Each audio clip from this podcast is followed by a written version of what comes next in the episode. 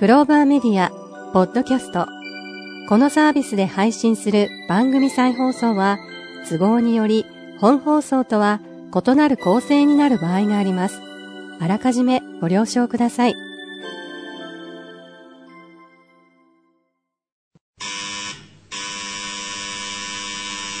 ただいまより、夜のツタンカーメン、開演と存じます。なお、この番組をお聞きになられる際の諸注意を申し上げます。ひとーつ、アホーになってください。ふたーつ、大の爆笑をしてください。アホーと素直と行動力があら嫌だ。世界を救うと存じます。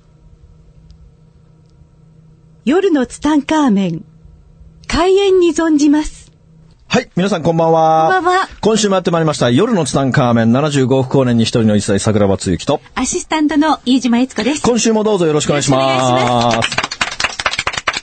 はい、ということでね、はい、えー、お正月気分もそろそろ抜けてきた頃だと思いますけれども、エスコさん、正月はどんな感じだったんですか？ちょっとゆっくりと、母と、はい、で、受験生がいるので。あ、まあ、受験生がね、はい、母はなかなかね、日頃できないんで、一生懸命ご飯作ったりとかサポートしました。ああ、いいですね、もう僕はですね、うん、本当この正月はね、高校試験休みがありませんので、うんうん、もうここぞとばかりに家に引きこもり、はい、えー、ドラマを見ましたね。のんびりできたんですね。のんびりしましたね。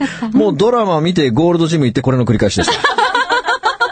鍛えることを忘れない、ね、あ、それはもう、それはもう一番大切なんでね。はいうん、で、まあ、もうね、うん、正月気分もそろそろ抜けてきた頃だと思いますので、はい、もうそろそろですね、人生、うんもう本気出してね。本気出していきましょう。まあ先週もそんな話をしましたけどもね。はいまあ皆さんね、その何か挑戦すること、はい、新しいこと体験すること、決めていただいて行動をね、ぜひ起こした人もいると思いますし、はい、まあそれについてね、悩んでる人もいるかと思いますけども、まあぜひぜひ、行動してほしいなと思いますね。はい、あの、メッセージはね、うん、皆さん絶対受け取ってるんですよ。ねって、ね、40個ですか、うん、?1 日40個。1日40個メッセージが降りてきてる。ねはい、で、まずね、うん、その、自分がやりたいこととかないっていう人が結構いるんですよ。だからその、新しいことに体験し、体験にチャレンジしたいって思うけども、はいうん。それが何かわからないっていう人がいるんですよ。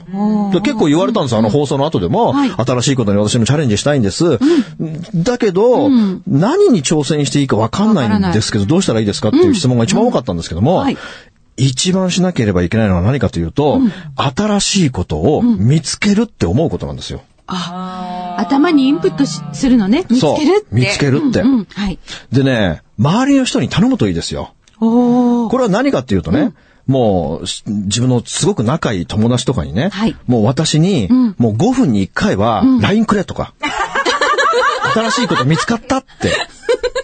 人間は忘れる動物なんですよ。ね、忘れる動物なので、うん、もう常に人から新しいこと見つかったって言われる。だからこう、こうしていくと、どんどんどんどんアンテナが立っていくんですよ。アンテナが立っていくと、必ずそういうメッセージっていうのは来るんですよ。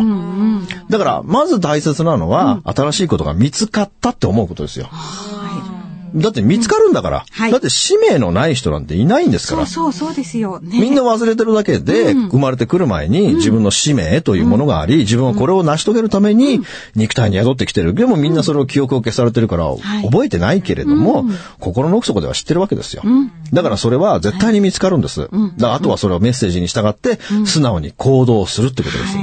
これを繰り返していくと、必ずその自分の使命というものにね、はい、えー、見つかる。絶対見つかる。うんうん、だからもう皆さん見つかったんですよ。見つかったんです。よかった。うん、過去完了形ですからね。でね、うん、まあ、この、いろんなところに講演とか行かさせていく、はい、行かさせていただいている中で、うん、まあいろんな人たちからですね、はい、こう、あの話良かったとか、うん、この話の続きをしてくださいとか言われる中でね、はい、何月でしたかね ?11 月ぐらいに、うん、あの、タイの師匠の話っていうのをしてたんですけど、はい、師匠の話に全くたどり着かないまま、フェードアウトしているっていうシリーズが、ありましたね。タイトルがタイの師匠っていうのに中身が全然違った、なぜか遠行シリーズとか、意味わかんない、こう、脱線したまま元に戻れないまま終わってるっていうのがあってね。はい、まあ、このタイの師匠の話っていうのをちょっと完結しとかなきゃいけないっていうのを頼まれたので、はいえー、ちょっとまあお話ししていきたいと思いますけれども、はい、まあ本当にその、タイの師匠との出会いというのが僕の人生を大きく変えてくれましたけれども、うん、だから僕ね、本当いろんな人にこう助けてもらうんですけれどもね、やっぱこの30代、うん、本当にたくさんの人たちに、うん、えー、まあ本当にその海外に行くようになってから本当僕の人生変わりましたけれども、はい、あの、まあっていうか、自分が独立してからですね、うん、24で独立してから、はい、で、独立してからもいろんな人が助けてくれた。はい、で、30歳で、うん、えー、海外に連れてってくれる人がいて、うん。はい、その人のおかげで、うん、えー、たくさんの人と出会えた。うん、でもね、本当その僕の人生を変えてくれるターニングポイントになる人っていうのがね、はい、まあ誰しも絶対いる、いますよね、ターニングポイントになる人っていうのが。でもね、そのターニングポイントになる人っていうのはね、必ず疎遠になるっていう僕の方程式があるんですよ。でね、まあ本当これ面白いことに、そのタイの方もね、はい、あのー、僕はね、本当に今でもこれはもう後悔してもしきれないけども、うん、あの、この方もね、亡くな、この方はね、亡くなってしまったんですよね。はい。うん、まあ、僕2年ぐらいこうお付き合いさせていただいている中でね、はい、あのー、ある時電話かかってきてね、うん、で、ちょっと来週手術するんだっていう電話かかってきて、お師匠どうしたんですかって言った時に、いや、ちょっと胆石が見つかったんだって言うんですね。で、それを中国でその手術を受けるってわけですよ。で、その師匠がいたのはその合肥っていうところでね、はい、あのー、結構もうど、ど田舎中のど田舎なんですよ。うんうん、だから、いや師匠それはやめてくださいと。もうそれ日本でやってくださいと。もうお願いだから日本でやってくれてたんですけども、はい、いやいや、さくちゃんこれは簡単な手術だから、大丈夫大丈夫って言って、だから次、どこに来んの？まあ、その師匠は、もういろんな世界っていうかアジア中こう、はい、駆け巡ってる人だったので、うん、あの、いや、師匠次どこ、中国の後どこですか、うん、あ、次ね、チェンマイ行くよ。あ、じゃあ師匠チェンマイまで会いに行きます。って言って、じゃあ、また、手術終わったら電話するね、なんて言って切ったその電話が最後の電話なんですよ。手術が失敗。うん、失敗してしまってね。あのー、なんかこの手術執刀した人がね、なんか新人だったかなんかでね、うん、えー、切っちゃいけないとこを切っちゃって、まあ、出血が止まらなかったっていうね。で、結局亡くなったのではなく、そのままね、植物状態になってしまったんですね。そうですか。まあだから植物状態になったまま、1年ぐらい、そんな状態だったんですね。はい、でも、まあ僕もお見舞い行きましたけど、うんうん。えー、まあ寝たままでね、うん、まああの時、えー、意識があったの、まあね、意識があったのかどうか僕はわからないですけども、うん、そのまま1年ぐらい経ってから、うん、まあその方はね、まあ亡くなってしまうんですけれども、まあ多分僕は、機械外したかなっていう、なんかそんな思いがあるんですよね。やっぱご家族の方が、あの助かる見込みがないのであれば、うん、この返命は、まあ、だから日本と中国ルールが違いますからね。うん、まあ、中国がどんなルールになってるのか僕はわからないけども、うん、おそらく家族の方が、その延命はしないというふうに決断したんじゃないのかなっていうふうに、まあ僕は思うんですけど、まあそれはわかんないですけどもね。はい、で、まあ亡くなってからもね、えー、まあ、えー、まあ葬儀というかね、まあそれ行きましたけども、はい、えー、その時ね、やっぱり、まあ師匠とこう、アジア中いろんなところを旅しながら、はい、まあ師匠とこういろんな話をしてるときに、やっぱ自分の家族の話とかもよくしてくれたんですよ。はい、で、大学生のお子さんがいらっしゃってね。うん、で、この大学生のお子さん、お子さんだって、お子さんには、やっぱり自分はもう、子供が小さい時からこう、海外で仕事するようになってしまって、はい、まあほとんど日本に帰らなかったんですね。だから、もう、息子は僕のことを快く思ってないっていうのを、やっぱこう、仕事人間ってやっぱこう、そうね。家庭を顧みないというか、もう、ミッションがありますので、まあ、それに燃えてしまい、こう、家族をないがしろにしてしまうっていうパターンがね、こう、少なからずあったりする中で、やっぱりその人もやっぱりこう、求められるがゆえにね、えすごい大きなミッションがあったんですよ、あの方は。やっぱこの世界、アジアの貧困地域を回っていき、そのアジアの貧困地域の方たちの仕事を作るっていうね、まあ、大きなミッションを持って、たくさんの人たちのえー、役に立ってるっていうのをね、はい、えー、僕はずっとその背中を見続けてきたんですね。うん、で、まあその時にお子さん、まあ奥さんがいらっしゃって、お子さんがいらっしゃってね。で、だからね、僕はね、その時ね、やっぱり息子さんもやっぱりその、そのお父さんに対してこう心よく思ってない部分っていうのはやっぱあるわけですよ。だから僕はその時ね、まあその彼に言ったんですよね。はい、あの、お父さんはすげえ人だったんだよって、本当に、あの、僕は2年間っていう短い間だったけども、本当に自分のお父さんと思って接してきたんだって。で、いろんなことをね、体験させてもらい、本当にお父さんはかっこいい人だったんだって。僕はもうずっと、あなたのお父さんみたいになりたいと思って、ずっとそばにいさせていただいたんだっていう話をね、えー、まあその息子さんにしたんですよね。まあこれは本当僕の偽らざる気持ちで、本当に素直な気持ちだったんですけども、もうこの方からね、教わることっていうのは僕はすごくたくさんあったんですよ。うんうん。うん、で、もう伝説はいくつもあるんですけど、僕の中でね、本当に忘れられない思い出っていうのがね、はい、あの、上海に行った時にね、うん、まあその方ミャンマーに行ってダイヤの買い付けをしてきたんですよ。うん、まあ何百万というダイヤを、うん、買い付けをして、うん、えー、で、上海に戻ってきた、はい、で、僕も上海までね、空港までお迎えに行ったわけですよ。で、その中国の秘書がいてね、うん、その秘書と僕とで上海の空港に迎えに行って、うん、で、まあ、社長お疲れ様です、みたいな感じでね。うん、で、迎えに行って、で、タクシーに乗って、で、その秘書がその師匠のカバンを持ってね、えー、タクシーに乗り込み、で、事務所に戻るわけですよ。はい、そしたらね、その秘書がね、その師匠のカバンをね、タクシーに忘れてきちゃったよね。あらまあ。で、そのカバンの中には、うん、師匠の大切なものが全部入ってるわけ。はい。もう買い、何百万の買い付けてきたダイヤ、うん。うん。うん、それから資料、うん、それからデジカメ、うん、携帯、パスポート、全部入ってるんですよ。あら、大変だ。これはもう、大事件ですよ。その、師匠がね、はい、その、秘書に、あれ、俺のカバンはって言った時に、もうその秘書がさ、もう顔面蒼白になるわけですよ。やべえみたいな。うんうん、やべえ、タクシー忘れてきたみたいな。うん、で、うん、もう固まってんの、そいつが。はい、で、もしかしてタクシー忘れてきたのか？って言ったら、忘れましたって言って、はい、もうすぐタクシー会社に電話してるわけ。はい、でもさ、日本じゃないからさ、出てくる可能性なんていうのはさ、限りなくないわけですよ。そうですね。しかも、領収書とかもらってないから、どのタクシー会社に乗ったかもわかんない。で、タクシー会社って無限にあるんですよ。うんはい、だからそれを探すなんていうのはもう無理なんですよ。うん、だから僕も絶対無理だとか思うでしょ。うん、でもその師匠はね、怒りもしなかったよね。お見事ですね。文句言うこともなかった。だからあの人はね、もう達観してて、だからもう起きたことは、まあ、そういうことはね、話したことはなかったけども、あの、起きたことはもう受け入れようって多分あの人決めてたと思うんだよね。だからもうその秘書がね、うん、もう血眼になってさ、うん、もうすべてのタクシー会社に電話してるわけですよ。はい、無限にあるタクシー会社に。うん、そしたら、師匠がね、あの、もういいよって。あの、また買いに行くからいいよって。ありえないでしょ、普通だったらさ、もう普通、もうあれだったら大変だよ、あの、うん、もう豊田真由子だったら大変だよ、もう。いやいや、まあ、もうそんな、新年から出さないでくださいよ。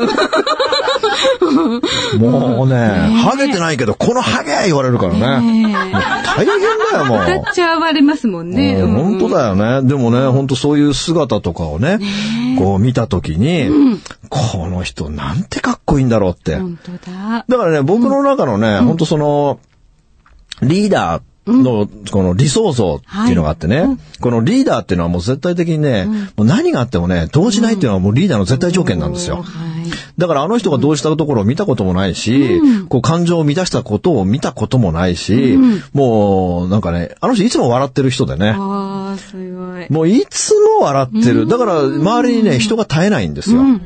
だからそういう、そんな姿を見たときに、だから僕は絶対こんな大人になりたいってね、うんえー、思うわけですよ。だから僕はね。じゃないですか、代表。いやいやいやいや、あんなレベルにはまだまだ足元にもね、及ばないですけども、やっぱりあそういうね、見本を僕に見せてくれた方なので。そんなことも息子さんにお話して、あげたんですよ。あ、息子さん、あ、そう、師匠のね。うん、師匠の息子さんに。うん。あれはね、結構響いたと思いますよ。救われたと思いますよ。うん。だって知らないからお父さんがどういう人かって。そうそうそう。だからお父さんの人となりっていうのをね、僕は一通り喋りましたよ。しかも僕泣きながら喋ったからね。大王いいことされました。本当に。うん。でもね、やっぱりそういうのはね、やっぱり誰かに、うちの息子にそういうことをしてもらえるような自分になりたいなっていうのはありますよね。だから、自分の葬儀、自分の葬儀の時にね、あのまあ、来てくれるかどうかわかんないけどさ、まあ、エスコさんも来ないかもしれないけど。いや行きますよ。何ですか？先になくしたっていいですか？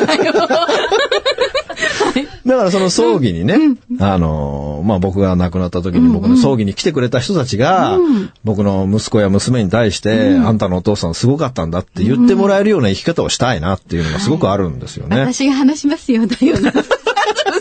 ね、あんたのお父さんはエロかったよ、みたいなね。もう海外でも、いろんなとこ行って援助交際して、みたいなね。そうね、本当にね。素晴らしいね。本当にね、まあそういう生き方をしていかなきゃいけないなというのは、本当あの方のね、背中を見てね、いつも思ってたんですよね。まあとにかくかっこよかった。本当にかっこよかった。だからもう僕はあの人に対して何のお返しもできなかったっていうのがね、もう本当に心残りでね。で、僕はね、あの方に対してね、僕は失礼なことばかりしててね。そうですか。当時ね、僕本当無知でね。はい。一般常識に欠けるところっていうのは結構多々あったんですよ。はい。まあ今でもね、いっぱいあるんですけれども、そんな中で、どんな一般常識を欠ける行為をしたかというとね、はい。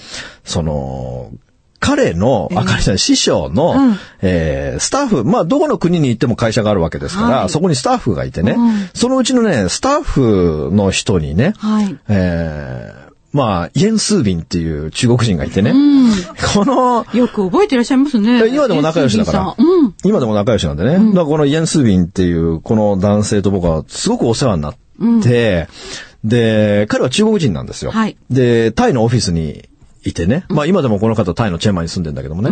まあこの方にね、その中国に買い付け行くときにね、ちょっと一緒についてきてよって言ってね、はいついてきてもらったことが2回ぐらいあるんですよ。これよく考えてみてください。エツコさんが会社を持っている、エツコさんの社員を僕は無断で借りて、無断で中国まで渡航してるんですよ。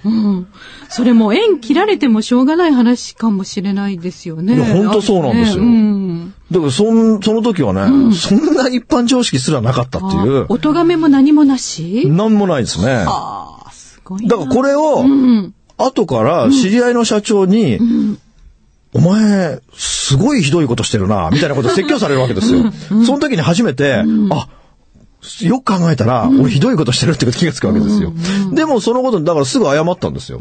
そしたら、あ、そんなのいいよいいよって、どんどん使ってよって言われたんですよね。なんか大きいですね。大きいです。体もでかかったですよ。もうロシアンマフィアみたいな人でね。そうですか。まあ日本人には見えなかった。僕初めて会った時一番びっくりしたのはね、ふくらはぎですよ。はあ。ふくらはぎがね、ボーリング入ってるぐらいでかいの。鍛えてらっしゃるの？いや、何、ナチュラルにでかいの。はあ。うん、まあそういう方でね、まあ本当この方との出会いというのが、本当に僕の人生を本当に、もう本当に180度変えてくれたというね。幸せですね、だよ、それ。そう、だから本当にこの人と出会ってなければ、本当にね、その海外で仕事するっていうことは、ね、絶対ないんですよ。うんうん、だから本当にね、この人との出会い。でもこの人との出会いというのも、すべて僕を海外に連れてってくれた、まあ、うん、まあ何ヶ月か前かに喋ったね、はい、えー、伊藤忠の子会社の社長なわけですよ。まあ本当この人がね、うん、えー、海外に連れ出してくれなければ、その人と出会わせてくれなければ、はい、本当に人生をね、変わらないまま、だからあの人と出会ってなかったら、今の自分って思うとね、ゾッとするんですよ。はいだけどその僕をね、海外に連れてってくれて、その師匠に合わせてくれる元になった人も、はい、あの、結局はお金貸してくれっつってお金貸したらどっか行っちゃったわけですからね。うん。だからなぜかね、こうやって僕のことをね、あの、別のステージに上げてくれるというか、僕の違う世界を連れてってくれる人というのは、なぜかその後、こう、疎遠になっていくというね。うん、面白いですよね。その人の大王に対するミッションがもう終わった。そうそう、だからね、人と人とをくっつけるっていうのがミッションの人って結構いっぱいいるんですよね。わかります。だからくっつけたらもう終わりなの。うん。くっつけたらミッション終わりだから、うん、もうその人とは別に喧嘩するわけでもないのになぜか知らないけど勝手に疎遠になっていくっていうね。うん。だからそういうのってね、本当にたくさんあるんですよね。すごい不思議ですよね。だから僕の中ではね、そういう、あ特にあの、海外に行き始めた、えー、30歳の時、まあこれも一つの転機でしたけども、この海外に連れてってくれて、海外でこう、いろんな社長たちを紹介していただいて、この社長たちから学ぶことっていうのはね、すごくたくさんありましたね。だからこのタイに行き出した時、もう本当にね、うん、もう見る世界が全部知らない世界っていうのはね、うん、めちゃくちゃ面白かったんですよ。だよ、あれ、臆せず進んでいった、行きました？その時。ああ、もう、うん、もう僕多分ね、人生で一番怖いものなしが、この海外行き出した時。ああ、いいですね。もう何も怖いもんない。もう、俺がルールみたいな感じで。もう、天狗全盛期が30歳の時かな。だから本当にあの時はね、本当に勉強しましたね、たくさん。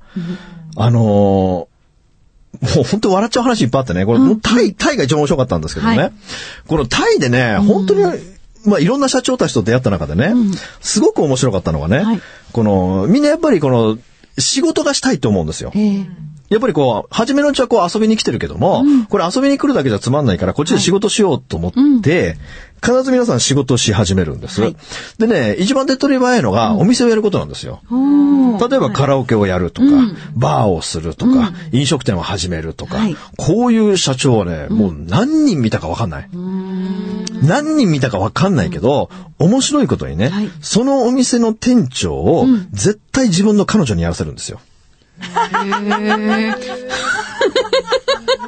そうなんですね。もうこのパターンは飽きるほど見ましたね。そのパターンはうまくいくんですか？行くわけないでしょ。だってその彼女はみんなタイ人の彼氏がいるんだもん。ええー。